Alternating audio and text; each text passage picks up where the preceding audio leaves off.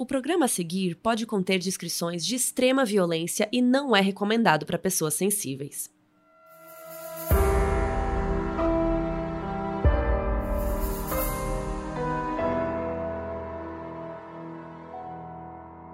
Oi Brasil, aqui é a Carol Moreira. E aqui é a Mabê. E no episódio de hoje a gente vai falar sobre como o desaparecimento da dona de uma loja em Plainfield, nos Estados Unidos, levou à prisão de Ed Gein. O Ed era um rapaz super prestativo, fazia favores para todo mundo e era super amigável. Só que, na verdade, dentro de casa, ele era bem diferente. E a polícia acabou descobrindo isso da pior maneira possível.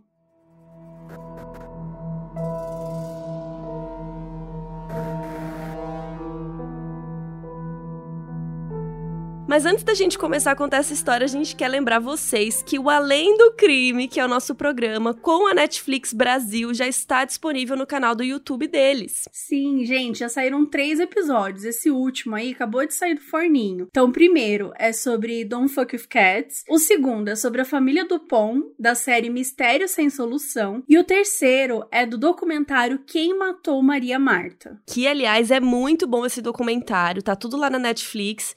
E lá no YouTube da Netflix você encontra o Além do Crime, que a gente comenta, cria teorias e muito mais. Curte lá, comenta, interage com a gente, que é super importante, gente, que a Netflix veja que vocês estão gostando. Compartilha. E compartilha. Ajuda nós, faz valer, faz render esse job aí. E, gente, quem quiser e puder também nos ajudar, entra lá no catarse.me barra modus operandi. A gente tá fazendo vários conteúdos extras para quem é nosso assinante. E esse mês mesmo saiu conteúdo sobre o filho de Sam. Então, gente, o pessoal tá curtindo, eles falam no Discord, falam no nosso grupo do Telegram, então assim, vão lá, entendeu? Façam parte disso, que a gente vai estar tá sempre trazendo coisas novas para vocês.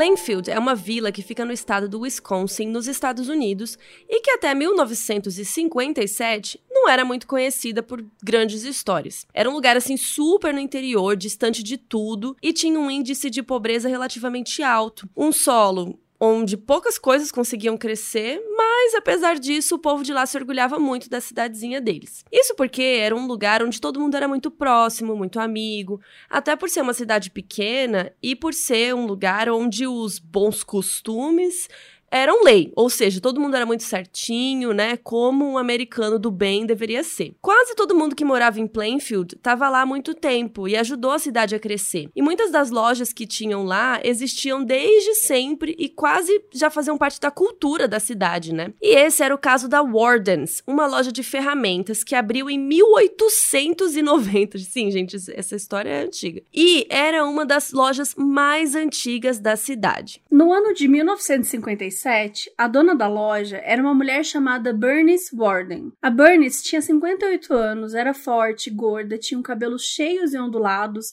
e bem curtinhos assim. Ela era viúva e cuidava da loja de ferramenta quase sozinha. Ela era uma mulher muito conhecida e respeitada na cidade porque era religiosa, devota, e ela era muito dedicada à loja, sempre expandindo os serviços para atender os moradores da melhor forma possível. Em julho daquele mesmo ano, ela chegou a ser a primeira mulher a receber o título de Cidadão da Semana e aparecer na primeira página do jornal de Plainfield. Enfim, todo mundo gostava bastante dela. No dia 16 de novembro de 57, o Bernard Muskinski, que era um morador que estava abastecendo num posto do outro lado da rua da loja, ele viu uma picape assim, saindo do estacionamento da loja e pegou a estrada. E ele também percebeu que a loja estava trancada, o que era bem estranho, porque a Bernice sempre abria a loja, não importava o dia. Só que assim, a loja estava trancada, mas as luzes lá de dentro estavam acesas. Mesmo achando isso meio estranho, ele também lembrou que aquele era o primeiro dia de temporada de caça. Então, talvez ela tinha fechado a loja porque quase todos os homens da cidade estariam fora, na floresta, caçando e tal, e o movimento ia ser baixo. Lembrando que estamos falando de 57, né? Então por isso que a gente fala os homens não estariam na cidade, tá?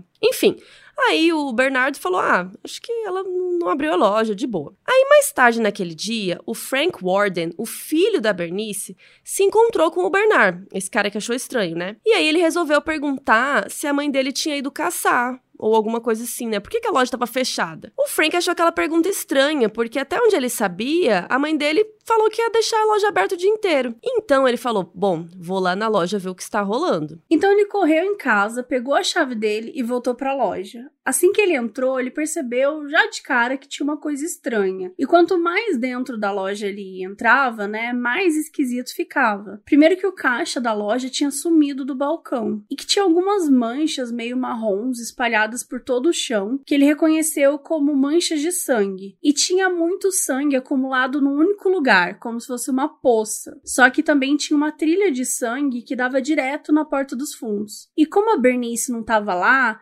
quem quer que tivesse machucado ela também tinha levado ela embora. Então Frank pegou o telefone e ele ligou bem rápido para o xerife Art Shelley e o xerife veio correndo. E eles não tinham nenhum corpo, então assim, não dava para saber o que realmente tinha acontecido. Só que eles tinham uma pista, um recibo de anticongelante que é um composto usado para evitar o congelamento do líquido do motor do carro, que foi vendido por um cara chamado Ed Gein.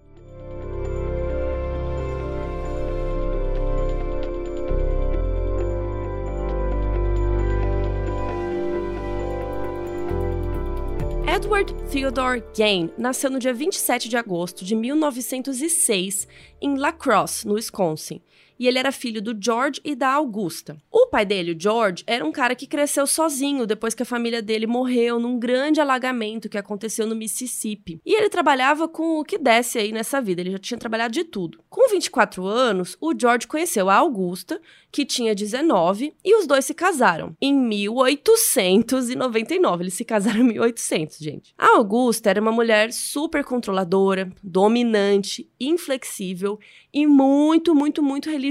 Ela tinha sido criada num ambiente luterano. Ela era de família alemã, atarracada e gorda, assim, com um rosto largo e um olhar de quem sempre estava determinada a resolver algum problema. Ela tinha os olhos azuis e os cabelos castanhos, que sempre estavam num coque. E logo depois que os dois se casaram, ela já se colocou como a dona suprema da casa. E conforme o tempo foi passando, ela foi ficando cada vez mais rígida e intolerante. O casamento era horrível, porque de um lado Augusta xingava o George aos quatro ventos, né? Gritava com ele o tempo todo e chamava ele de preguiçoso, de inútil e tudo mais. E no outro tinha o George, que ele era de fato preguiçoso e ele não conseguia se firmar num trabalho de jeito nenhum. Ele ficava pulando por vários empregos, assim. Ele era alcoolista. Então, direto ele chegava em casa bêbado e acabava descontando na Augusta. Então, ela xingava ele e ele batia nela e xingava ela de volta. Enquanto isso tudo acontecia, ela se ajoelhava no chão, muitas dessas vezes, e pedia para que Deus matasse o seu marido. Bom, era realmente um casamento horrível. E por muito tempo, a Augusta ficou pensando que talvez fosse bom ter uma criança para fazer companhia para ela, porque daí ela poderia se sentir menos sozinha nessa luta com o marido que ela tinha. Só que assim, ela tinha aversão ao sexo, mesmo no casamento. Para ela o sexo tinha que acontecer só para fingir procriar. Então, mesmo relutante, sem curtir muito, que é normal, né? Quem gostaria de transar com esse homem? Ela acabou engravidando do marido. E aí nasceu o primeiro filho dos dois, o Henry George Gain, que nasceu em janeiro de 1902. Mas não foi suficiente para Augusta, porque por algum motivo ela não se sentia muito ligada a ele. Ela não conseguia amar a criança. E aí ela achou que era porque ele era menino. Então ela resolveu tentar de novo e ter mais um bebê para ver se ela tinha uma menina. E aí, em agosto de 1906, o Ed nasceu. No começo ela ficou super chateada e se sentiu traída pelo próprio corpo por ter outro filho menino. Mas no final das contas, ela decidiu que o Ed seria diferente dos outros homens, ele seria melhor e ela ia se certificar disso. E aí, em 1909, o marido dela, o George, abriu um mercadinho em La Crosse e aí a Augusta trabalhava com ele. Mas por ele ser bem inconsistente, ele bebia e tal, era ela que fazia tudo. Ela cuidava do caixa, das contas, atendia os clientes. O negócio era basicamente dela. Enquanto o George ia lá e ficava se afogando cada vez mais em bebidas. E por causa disso, ela conseguiu juntar dinheiro o suficiente para comprar uma fazenda que era pequena, modesta, mas que tirariam eles lá de Lacrosse de uma vez por todas. Ela achava que a cidade era meio amaldiçoada, que todas as pessoas eram pecadoras, que elas iriam para o inferno, que não tinha solução, que simplesmente todo mundo era uma má influência para a família dela, especialmente para o Ed, porque ela cuidava com tanto carinho, tal, e avisava para ele ficar longe de todas as pessoas. E era um desejo antigo dela mudar para uma fazenda bem isolada. Então, em 1914, a família Gaines se mudou para Plainfield, para a fazenda dos sonhos da Augusta, que era super afastada do centro. Era uma casa de dois andares, deixava a família bem confortável e era inclusive registrado no nome da Augusta, uma coisa que era super difícil para a época, porque normalmente as propriedades eram registradas em nome do homem, né, o homem da casa. E mesmo Augusta tendo se responsabilizado pela educação moral e religiosa dos meninos, os dois foram para a escolinha que tinha lá em Plainfield. Não tem muita informação sobre como o Henry era na escola, mas o Ed, ele era um aluno normal, assim, dentro da média. Só que ele não era uma criança muito feliz, ele não tinha nenhum amigo, ele se sentia super sozinho, excluído. E ele até tentava se esforçar para enturmar, assim, tentava ficar imitando o que as outras crianças estavam fazendo e tal. Só que quando ele conseguia fazer uma amizade, assim, ele ia para casa e comentava com a mãe dele, e aí a Augusta brigava com ele. Porque, segundo ela, todas as pessoas eram perigosas, todos eram pecadores. Então, no dia seguinte, ele voltava pra, pra escolinha, mas ele não tentava mais conversar com o amiguinho, né? Porque ele ficava com medo das coisas que a mãe dele falou. E aí acabou que ele foi ficando sem amizades. E o Ed, ele era uma criança muito gentil, ele tinha uma postura super certinha, uma voz macia e algumas características que poderiam ser consideradas femininas naquela época. Então isso acabava também afastando as outras crianças dele, especialmente os meninos. E todo esse afastamento fez com que cada vez mais o Ed se retraísse. E ele estava vivendo no mundinho só dele e desenvolvia os próprios hábitos, que eram muito esquisitos. Tipo, ele ria sozinho assim do nada, ele ria muito alto e às vezes em horas inapropriadas, assim, se alguém estivesse contando uma história triste. E o Ed cresceu assim, bem sozinho e tendo como melhor amiga sua mãe, que ele idolatrava. E o tempo foi passando e tanto o Ed quanto o Henry foram crescendo e se relacionando com as pessoas na cidade. E eles não eram assim bem vistos, mas também não eram odiados, eles eram esquisitos. Muito por conta do fato de que eles viviam isolados lá na fazenda deles e tal, e que trabalhavam na roça. O Henry era considerado mais desenvolvido que o Ed, assim, entre aspas.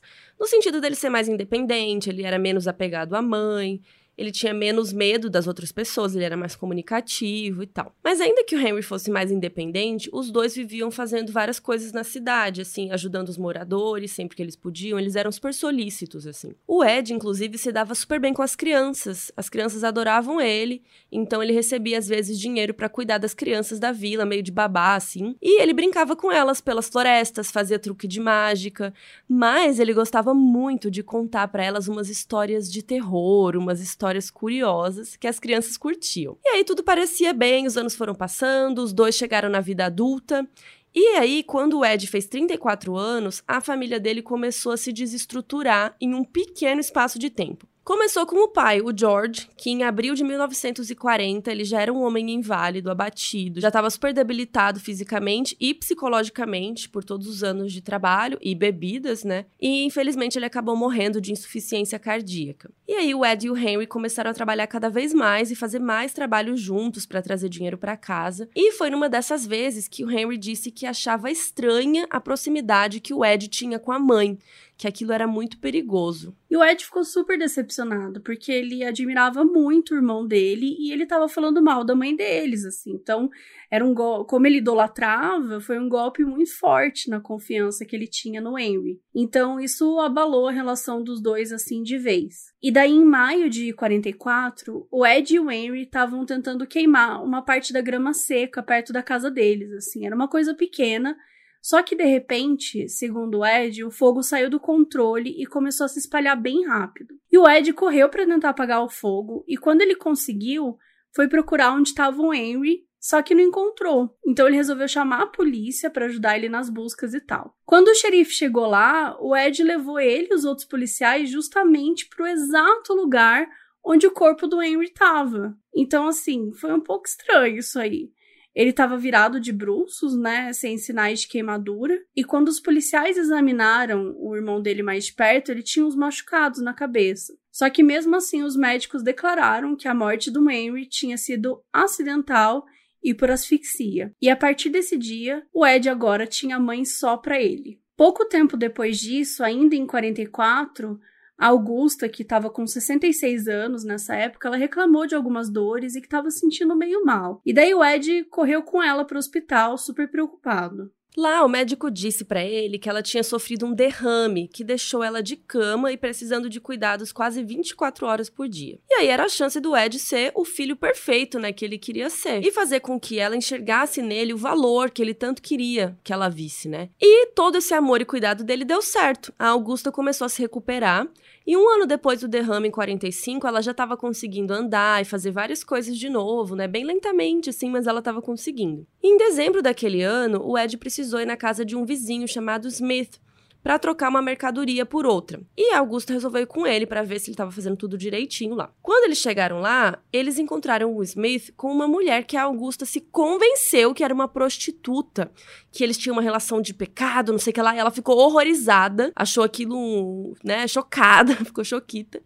E aí ela ficou tão abalada que, gente, menos de uma semana depois disso, ela ficou doente de novo, foi piorando, até que no dia 29 de dezembro ela morreu com 67 anos. Ao contrário do George, o marido dela, a Augusta não ganhou uma nota muito grande no obituário do jornal, já que ninguém na cidade curtia muito ela, porque ela era super grossa, né, autoritária. E por esse motivo também, poucas pessoas foram no funeral dela. Mas quem foi viu que o Ed chorou feito um bebê, gente. Só que lembrando, ele já estava com 38 anos.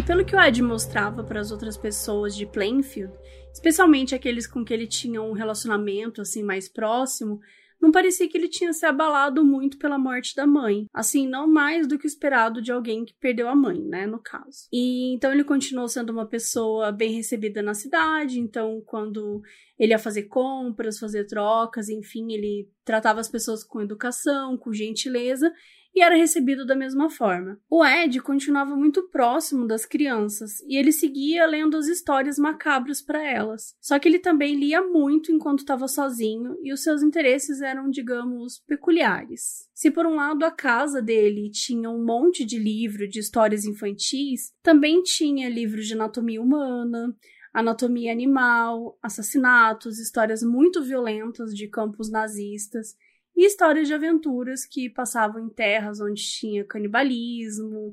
E quanto mais gráfico esses livros eram, melhor pro Ed, que gostava de tudo bem detalhadinho. E ele ainda desenvolveu o hábito de ler os obituários no jornal. Ele era bem viciado em fazer isso. E assim, já que ele tinha perdido a Augusta, né, a mãe dele, algumas famílias da cidade deixavam ele passar um tempo com eles, vendo TV na sala ou conversando na cozinha, meio que para acolher ele assim. Então, mesmo que ele se sentisse muito sozinho e sem amigos, ele tinha o um mínimo de companhia. E esse tipo de gentileza geralmente vinha dos vizinhos mais próximos ali do Ed, tanto de distância quanto de amizade mesmo, né? E uma família vizinha ali do Ed era a família Hill, o Lester e a Irene Hill. O filho adolescente dos dois, o Bob, era, inclusive, o que o Ed tinha mais de parecido com um amigo, porque ele sempre era visto com o Ed fazendo alguma coisa ou só conversando. E por um tempo, ele recebia as pessoas em casa, sim, especialmente as crianças, para contar a história e tal. E numa dessas visitas na casa dele, o Bob disse que viu umas cabeças pequenas, como se fossem uns enfeites assim.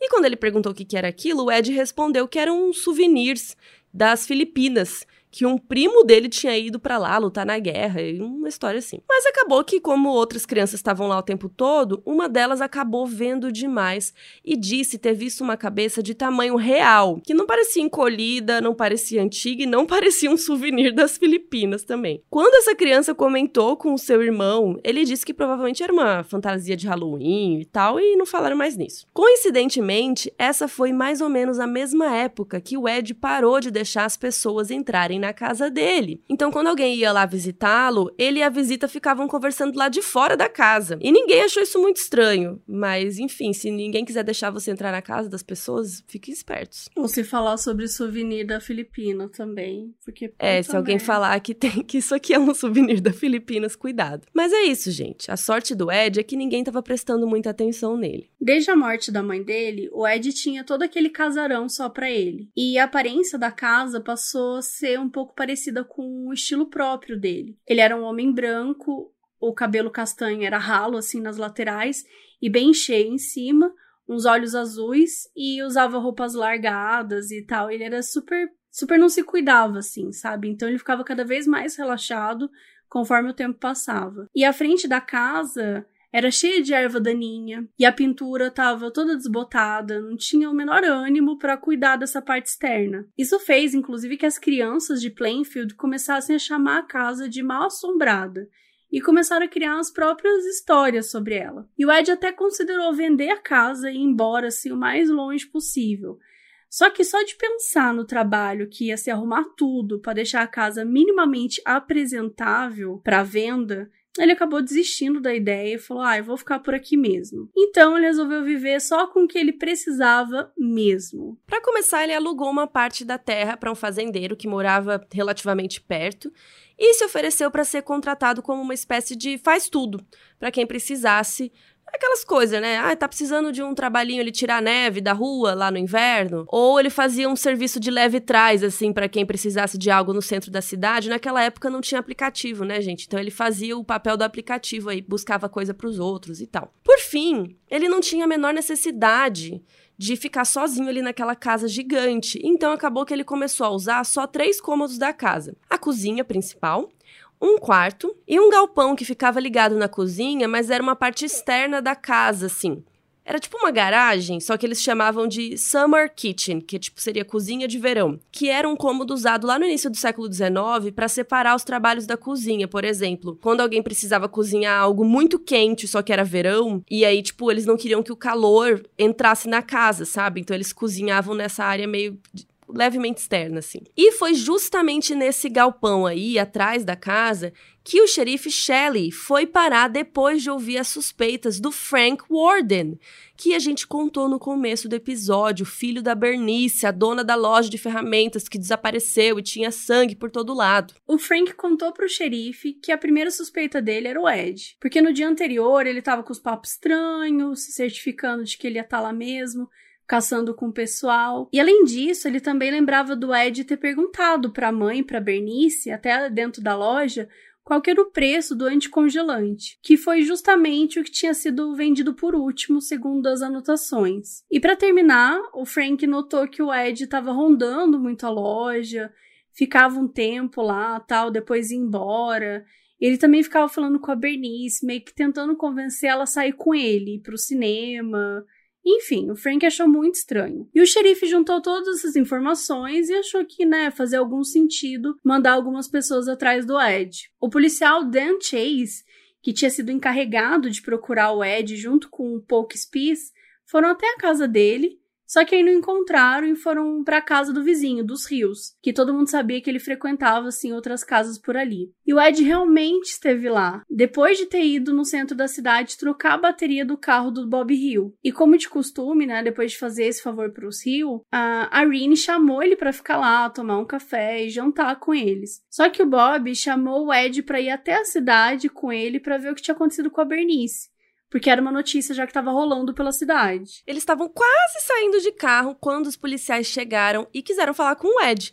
E pediram para ele contar tudo o que tinha acontecido aquele dia, né? O que, que aconteceu quando ele saiu da loja com o anticongelante. E aí o Chase pediu para ele contar a história duas vezes. E a segunda vez foi totalmente diferente da primeira. Aí, do nada, o Ed começou a ficar chocado, começou a falar que tinha um armado para ele e tal. E aí o policial falou: peraí, tem alguma coisa errada com essa história. E ao mesmo tempo que isso estava acontecendo, o xerife Art e outro policial que tinha sido chamado para ir junto lá nos reforços foram até a casa do Ed para ver o que, que eles achavam por lá. Quando eles chegaram perto da casa, eles ficaram com aquele medo que todo mundo sentia, porque a casa era super esquisitona, ainda mais à noite. Mas eles foram guerreirinhos, eles engoliram em seco, saíram do carro e foram procurar as coisas. E aí os dois deram a volta na casa e tentaram entrar pelas portas, né, que tinha porta, mas a porta tava tudo trancada.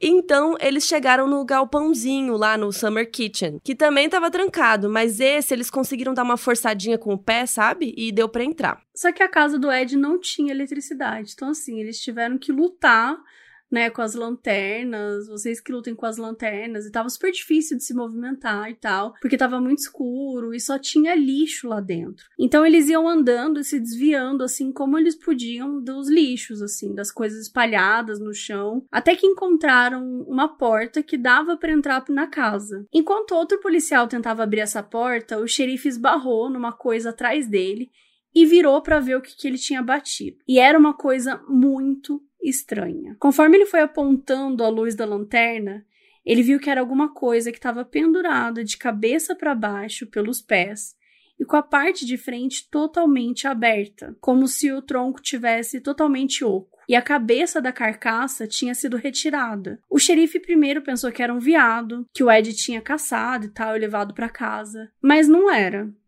era o corpo da Bernice Warden. Os pés dela estavam atravessados por um pedaço de madeira, tipo de um jeito para poder pendurar assim no teto sem cair. E os braços estavam presos com uma corda bem assim juntinho do corpo. E a cabeça dela foi encontrada dentro de um saco de estopa no chão do galpão, junto com um monte de lixo que estava espalhado por lá. E a cena foi tão aterrorizante que assim que ele percebeu que estava vendo o xerife saiu correndo para fora do galpão para vomitar.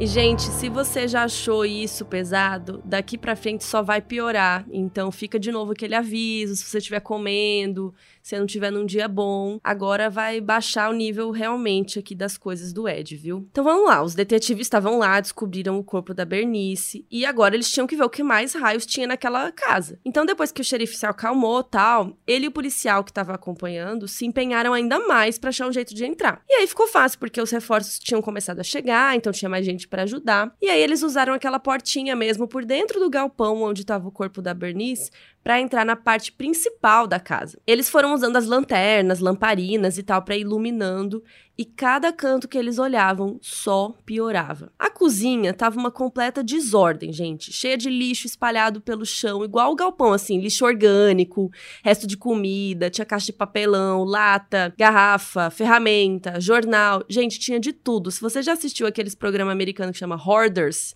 sabe, acumuladores, o Ed era muito acumulador, tinha de tudo. Mas, se fosse só um monte de lixo, tava até ok, né? Como diz a Mabê, até aí tudo bem, só que não. Porque quanto mais eles foram iluminando as coisas, mais aquilo parecia um filme de terror. Ao todo, eles encontraram cerca de 17 tipos de objetos artesanais, vai, vamos falar assim. Então tinha uma lata de café que não tinha mais café, e sim um monte de chiclete mastigado e dentaduras amareladas. Tinha tigelas, sim, no plural, tigelas feitas da parte de cima de crânios humanos. Outros crânios estavam espalhados pela cozinha. Quatro cadeiras que o tecido do estofado foi substituído por pele humana e o enchimento era de gordura humana. E tinha uma lata de lixo revestida de pele humana. Gente, isso, isso, isso era só a cozinha, tá? Isso é só a cozinha.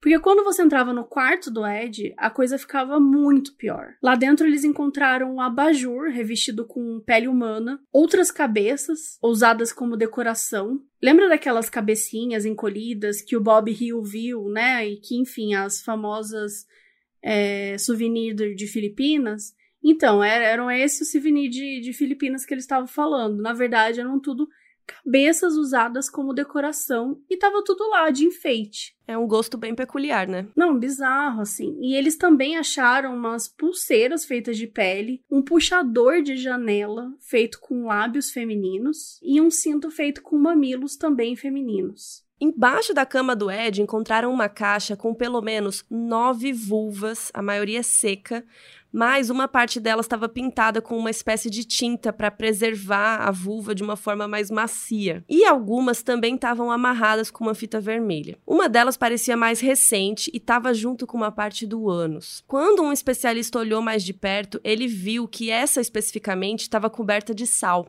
Outra caixa embaixo da cama tinha quatro narizes. Nunca falei essa palavra no plural.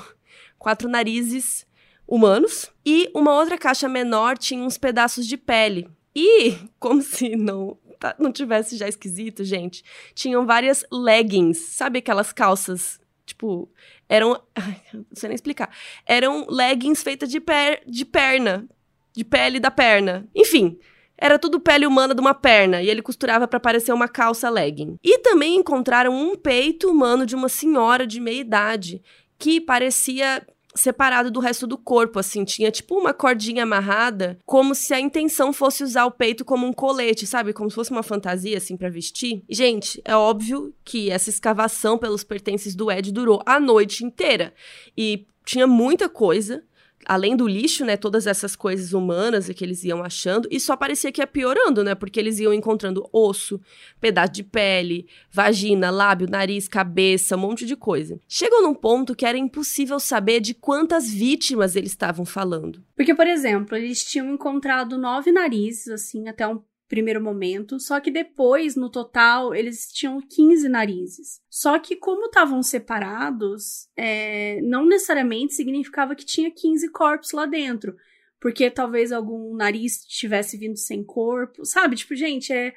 Era, assim, um quebra-cabeça mais macabro do universo. É, até porque, tipo, se tinha uma boca lá, será que essa boca era de algum desses narizes? Ou era de outro corpo, então eles não sabiam Sim. o que estava rolando. É, lá nos anos 50 não tinha teste de DNA, não tinha nada, né? Como que eles iam saber dar match nessas coisas? Bizarro. Total, assim. Não, é muito estranho, gente. Assim, e essa busca toda ia acontecendo e o Ed lá na delegacia sendo interrogado e ele tinha, já, nessa hora ele já tinha falado com policiais por, sei lá, 12 horas mas ainda não tinha admitido nada, nenhuma morte. E além disso, também rolou a autópsia, né, da Bernice, que era assustadora, só que deixava os métodos do Ed um pouco mais claros. Tipo, a cabeça dela foi cortada na altura do ombro e foi usado um instrumento bem afiado e preciso, então, tipo, não teria sido um machado nem nada. A vulva, o ânus e uma parte do reto foram removidos, num corte de baixo para cima também muito parecido. Não tinha nenhuma evidência de abuso sexual. E o corpo estava aberto e as vísceras tinham sido retiradas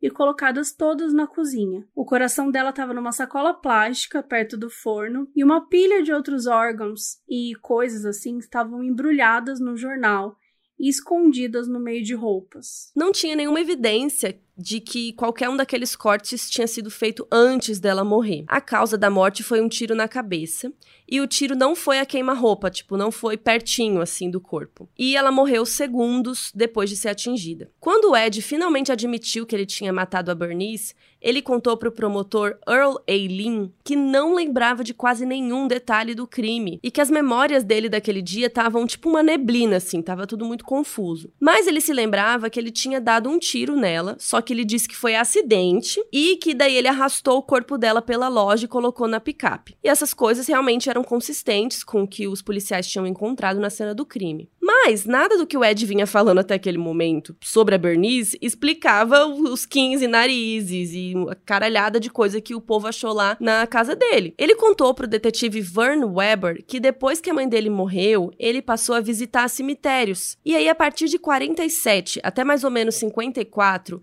ele fez cerca de 40 visitas a cemitérios locais à noite. E muitas dessas vezes ele foi, visitou, tal, e voltou para casa de boa. Mas, em outras vezes, ele resolveu violar os túmulos e levar corpos inteiros ou parte dos corpos para casa para fazer uns experimentos. E ele tinha o cuidado de fechar bem direitinho a cova, para que não parecesse que ela tinha sido violada. E realmente não parecia, tanto que isso rolou por muitos anos e ninguém nunca soube. Então no começo ele pegava qualquer corpo assim de mulher que encontrava, só que depois ele começou a perceber que algumas das peles, por estar muito tempo lá, estavam meio endurecidas. E ele foi cada vez mais sentindo que ele precisava das peles que fossem macias. Então, lembra que ele gostava de ler obituários?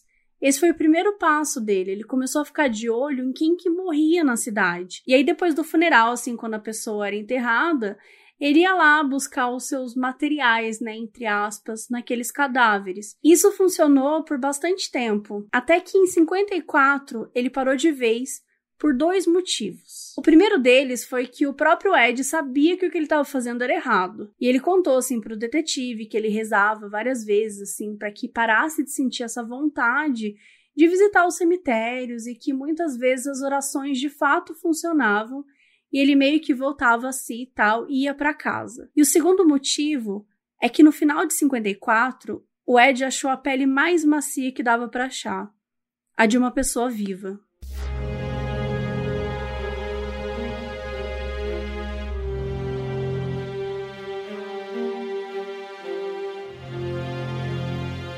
Então, depois que os policiais encontraram todos os corpos, falaram com o Ed e tudo mais, vários casos que não estavam solucionados passaram a ser jogados como culpa do Ed, né? Ele ficou sendo suspeito de muito assassinato, de muita coisa. Mas um caso em especial estava ligado e muito ao Ed Gein o desaparecimento da Mary Hogan. A Mary era uma mulher grande, gorda, de ascendência alemã e dona de uma taverna em Plainfield, que ficava perto da casa do Ed, o que acabou fazendo com que ele virasse um cliente fiel, digamos. Pouco se sabia sobre a Mary, além de que ela tinha se divorciado duas vezes e que ela tinha conexões com a máfia. No dia 8 de dezembro de 54, as pessoas notaram que ela não tinha aberto a taverna, e isso era estranho. Então, um dos clientes mais regulares que chegou lá para tomar uns bons drinks encontrou a porta fechada e resolveu entrar mesmo assim para investigar. Quando ele entrou, ele não encontrou nada além de um cartucho usado de bala calibre 32 e uma poça de sangue muito grande no chão. Uma cena muito parecida com o que ia acontecer com a Bernice,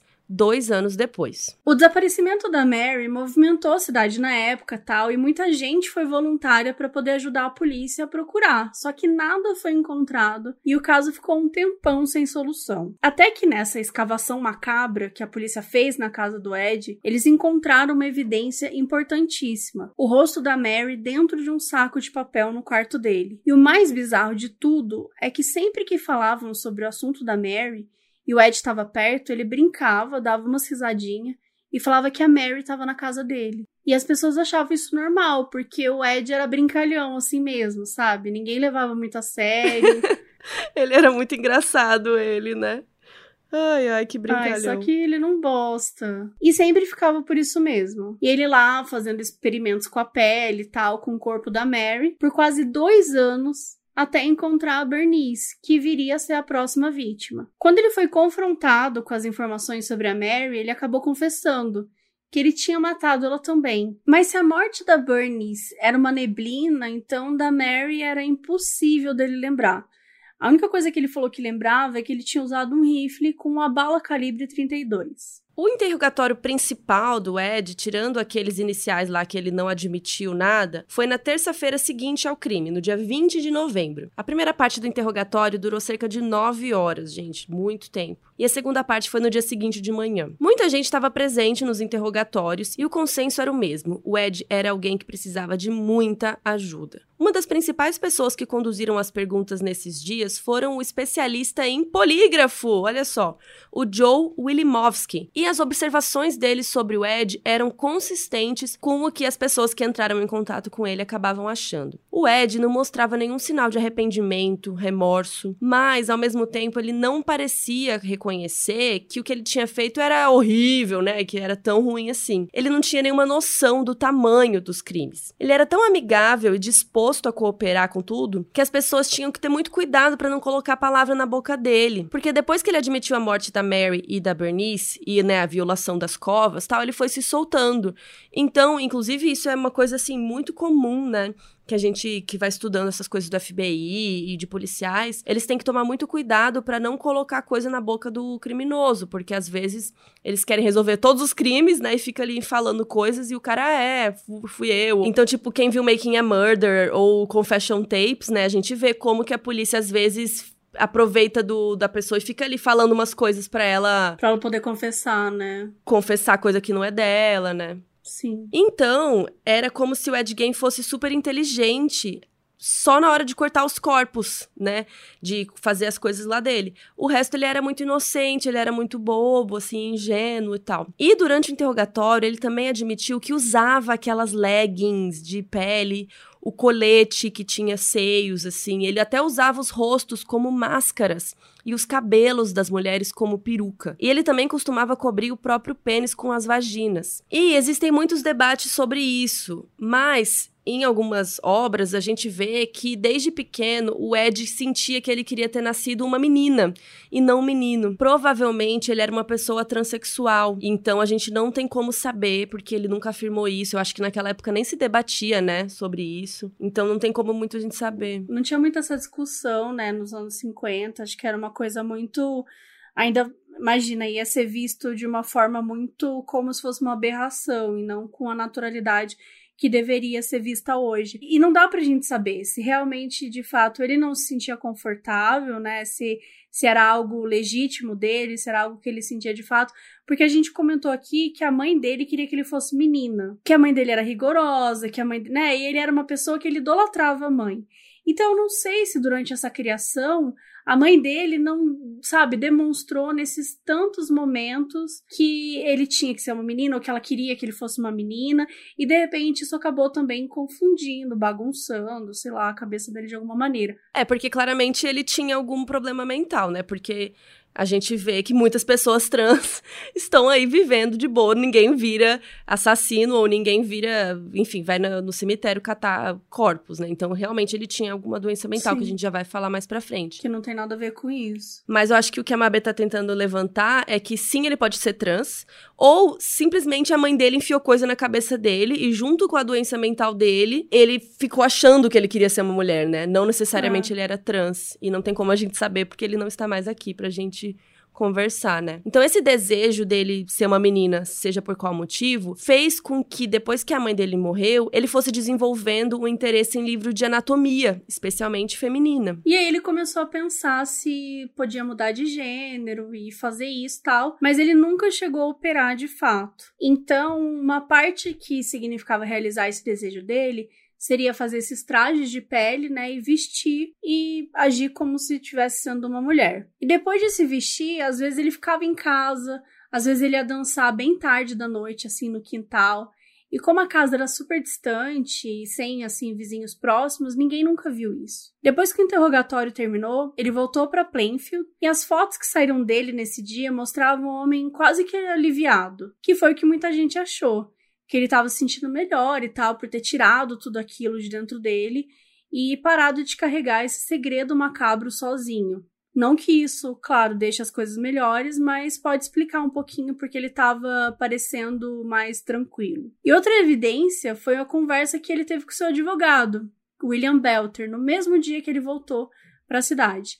Ele garantiu para o Belter que ele tinha sido tratado super bem e que o Joe Willimovski não tinha coagido ele a admitir nada que ele não tivesse feito tal e que tinha ajudado ele a limpar a mente. E nessa conversa, o advogado também falou para o Ed que o plano dele era alegar a inocência por razão da insanidade. E o Ed concordou, né? Assim como ele concordava com tudo. Enquanto isso, o detetive Charles Wilson disse para a imprensa que o Ed Gein era responsável só pelas mortes da Mary e da Bernice, e ele podia ser eliminado como suspeito de outros crimes que estavam sendo ligados a ele. Embora muita gente na cidade e uma parte da imprensa já soubesse o grosso dessa história, né? Ou seja, o Ed tinha sido responsável pelo assassinato da Bernice, a polícia não sabia muito bem como continuar essa conversa e o que dizer para os repórteres. Por quê? Ao mesmo tempo que eles não queriam vazar nenhuma informação por causa da investigação, eles também não queriam dividir com o público uma coisa tão mórbida, né? Mas depois que a imprensa ficou sabendo do que rolava dentro da casa do Ed, por meio de um dos policiais responsáveis pelo caso da Mary, a coisa ficou incontrolável. Um dos policiais disse para um repórter que a evidência contra o Ed era uma cabeça e um rosto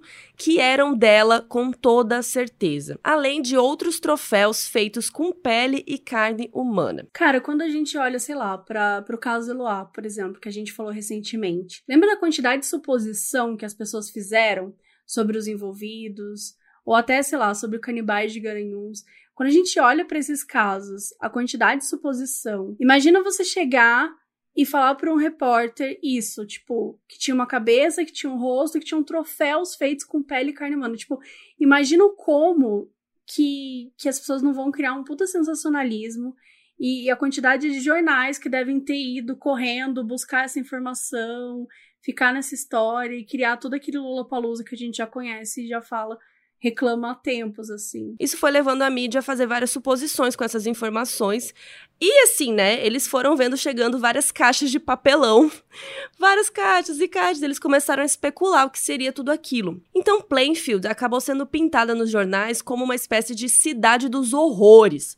E as pessoas se dividiam entre aquelas que não queriam falar por nada né? As pessoas da cidade não queriam falar com os jornais e outras pessoas que aproveitaram para aparecer, não é mesmo? Queriam contar qualquer história sobre o Ed, mesmo que não era verdade, né? Só para aparecer no jornal. O sentimento geral da cidade era de descrença, porque por mais que eles achassem o Ed, né, meio doidinho, meio estranho, ninguém realmente acreditava que ele ia ser um assassino. As pessoas falavam que brincavam assim direto com ele, que ele era perigoso, e ele só dava uma risadinha e parecia super inofensivo. E por isso era só uma brincadeira engraçada. E vale lembrar que ele se dava bem com as crianças. Então, assim, imagina o homem que fez tudo isso, fazendo truque pro seu filho, é, contando historinha e tal. E você chega em casa e tem um abajur revestido com pele humana.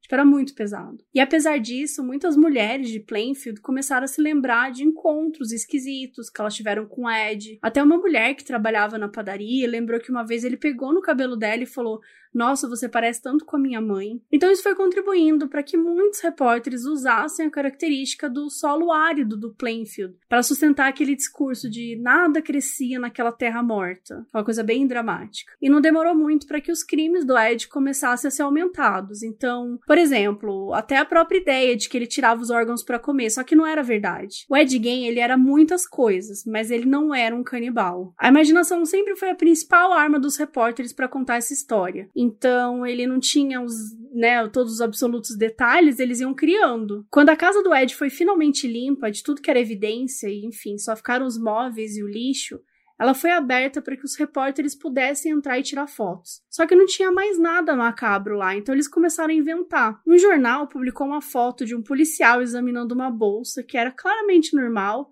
só uma bolsa mesmo, só que a legenda da foto era tipo: Policiais tentam descobrir se a bolsa está revestida em couro ou em pele. Gente, um mico, assim, um sensacionalismo barato. Enquanto aconteciam as investigações dos assassinatos da Bernice e da Mary, as pessoas falavam pouco sobre o motivo por trás daquilo tudo. A sensação que ficou era de que tudo era tão horroroso que nem precisava de muita razão. Só precisavam prender logo o Ed, fosse numa prisão comum, no hospital psiquiátrico. Era como se o comportamento dele fosse tão bizarro que nem precisasse de explicação. Mas, eventualmente, essas conversas começaram pela mídia. No dia 21 de novembro, o jornal Chicago Tribune foi o primeiro a publicar que o amor obsessivo do Ed Gein por sua mãe o levou a matar e violar covas, e que a morte dela tinha sido gatilho para tudo. A fonte da história era anônima, mas se apresentava como uma pessoa que estava presente nas horas do interrogatório do Ed. Foi também com essa matéria que o público ficou sabendo pela primeira vez do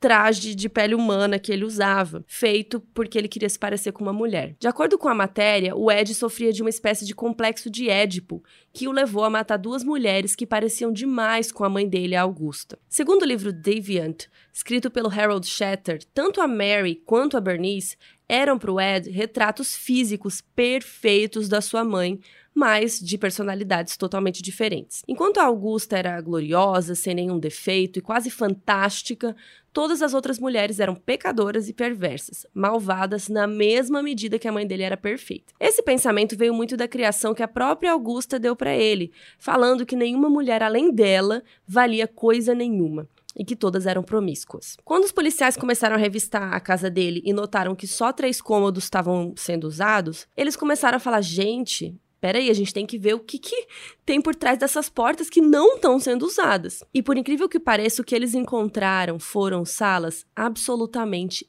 imaculadas, organizadas. Estavam empoeiradas, porque na verdade ninguém entrava nelas desde que a mãe do Ed morreu. E falando nela, uma das portas que estavam fechadas eram do quarto dela, que estava preservado como se fosse um altar. Os repórteres também falaram com psiquiatras que faziam análises de a distância, digamos, do Ed e chamavam ele de coisas tipo o caso mais raro de psicose na história da psiquiatria moderna. Para esses psiquiatras, era natural que o Ed tinha se comportado desse jeito com mulheres que se pareciam com a mãe dele. Em alguns jornais e para alguns especialistas, a discussão evoluía para necrofilia e distúrbios sexuais. Mas a gente sabe que não tem nenhuma evidência de que o Ed realmente tenha feito sexo com qualquer uma dessas mulheres ou com corpos, nem com a Mary, nem com a Bernice. E apesar dessa história ter um peso muito grande, o processo, né, o julgamento em si foi simples. No dia 21 de novembro, o Ed ficou à frente de um juiz para ouvir formalmente a sua acusação de homicídio em primeiro grau de Bernice Warden. Tudo foi muito rápido, foi só o tempo de ouvir assim que ele estava sendo acusado e o advogado declarou inocência por razão de insanidade. O promotor Killing recomendou que o Ed fosse submetido a exames psicológicos antes do juiz decidir se ele ia julgamento mesmo ou se aceitaria a inocência por insanidade, já que o estado do corpo da Bernice sugeria que a pessoa que fez aquilo não estava em sã consciência. E esses exames que ele fez diagnosticaram ele com esquizofrenia incapacidade mental de encarar um julgamento. A pena de morte, que foi pedida por uma parte da população, também não era uma opção, já que o Wisconsin foi um dos primeiros estados a abolir a pena de morte em 1853. E ele foi enviado para o Central State Hospital for the Criminally Insane, que é um hospital psiquiátrico para criminosos no Wisconsin. Ele chegou a ser julgado de novo em 68, depois que os médicos falaram que ele estava apto para falar por ele mesmo em uma corte, e isso realmente aconteceu só que sem jurados. E o julgamento de 68 não mudou muita coisa, porque o juiz decidiu por um julgamento bifurcado, um que julgou o crime e outro que julgaria a sanidade. Então ele foi considerado culpado pelo homicídio de Bernice, e porque o juiz considerou que ele estaria são naquele momento do assassinato, mas que por conta da sua condição mental, ele não estaria apto a confrontar as consequências dos seus atos, de acordo com a lei. Então o Ed, no mesmo dia, foi condenado e absolvido e mandado de volta para o hospital onde ele estava, para que ele pudesse ficar lá até ser considerado são de novo. Seis anos depois, em 74, ele chegou a apelar que estava são e queria sair do hospital. E daí, em julho daquele ano, ele marcou uma audiência para comprovar e tudo mais. Só que os médicos depuseram que ele ainda era muito mentalmente instável. Então ele não conseguiu sair e ele foi transferido para o Instituto de Saúde Mental de Winnebago, no Wisconsin, que era só um pouco menos restrito que o hospital que ele estava.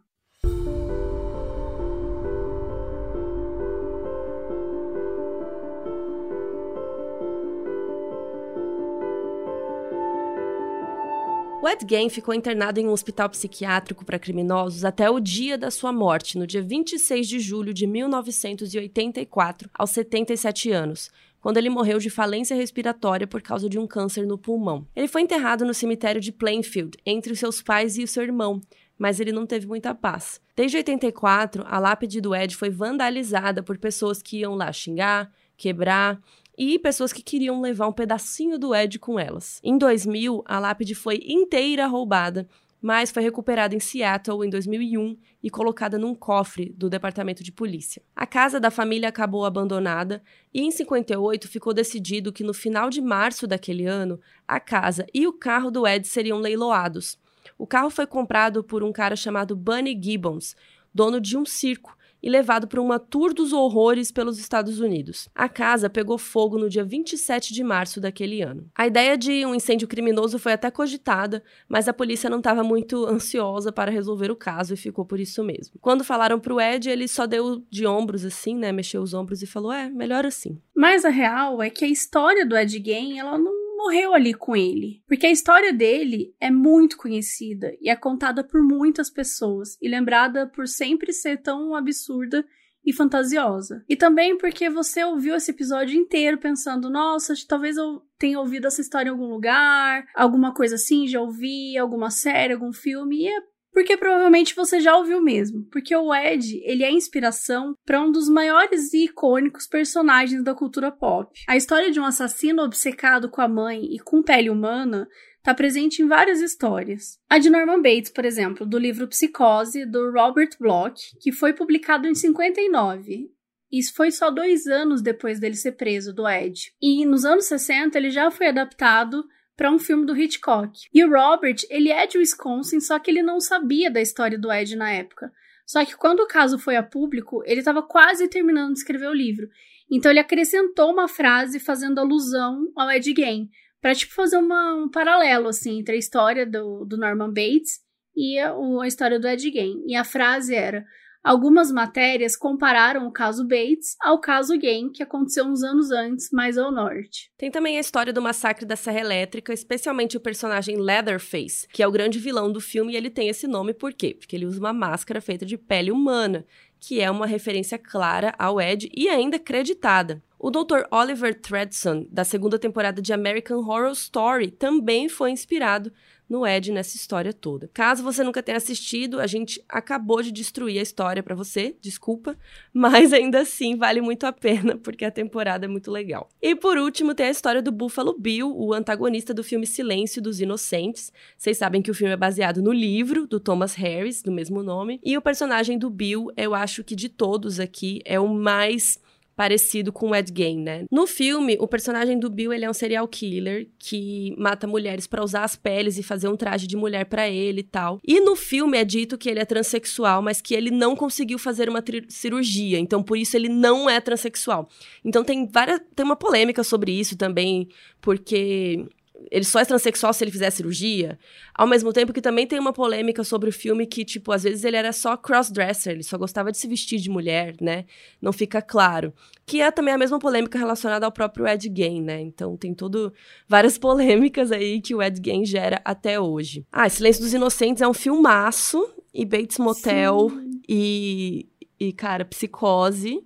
Final Sim, de Psicose eu... é tudo. É tudo. Eu amo muito. Eu gosto muito de Psicose, gosto muito de Silêncios Inocentes. Eu acho que eu preciso rever, porque faz muitos anos que eu assisti. Mas Bates Motel é, é o meu queridinho. É assim, tudo. A né? série, nossa, a série é muito boa. Aquele menino. Ah, não, a Vera Farmiga também é perfeita, né? Mas Sim. assim, o, o, garotinho, que eu sempre esqueço o nome, que faz o papel de Norman Bates, cara, ele é muito bom. E enquanto eu li, assim, né? Enquanto a gente estava estudando sobre esse assunto, cara, não tem como você ler a história do Ed e não pensar no Norman Bates. Porque são tantas coisas que você vai. É, acho até assim, a sensibilidade, que o Norman é um menino muito sensível, muito inocente, muito bobo, né? É claro que não tem nada a ver com o hotel e tal, tem algumas questões que não tem nada a ver com a história, mas assim, é sempre o lance da mãe ser uma pessoa que tá colocando ali ele numa situação em que ele tem que aceitar e tem que viver sobre as regras dela, e ela é super abusiva com ele, e eles têm uma relação mega estranha. E aí, de repente, ele se veste, gosta de se vestir como a mãe. Então, enfim, me parece muito alguma coisa que o Ed estava tentando fazer, né? quando ele tinha aquelas, aquela coisa de, de ir atrás dessas mulheres que pareciam com a mãe dele, e de certa forma querer vestir parte da, da pele dela, me soa muito Norman Bates mesmo, assim. Então, Sim. eu lembrei o tempo todo, assim. É uma série muito foda, vale muito a pena assistir. É, todos esses que a gente recomendou vale muito a pena. E parece quase um consenso de que todo vilão psicótico e tal que a gente veja aí é baseado no Ed Gein, né? Mesmo que se você olhar para ele a primeira vez e achar que ele não faria mal, nem a uma mosca.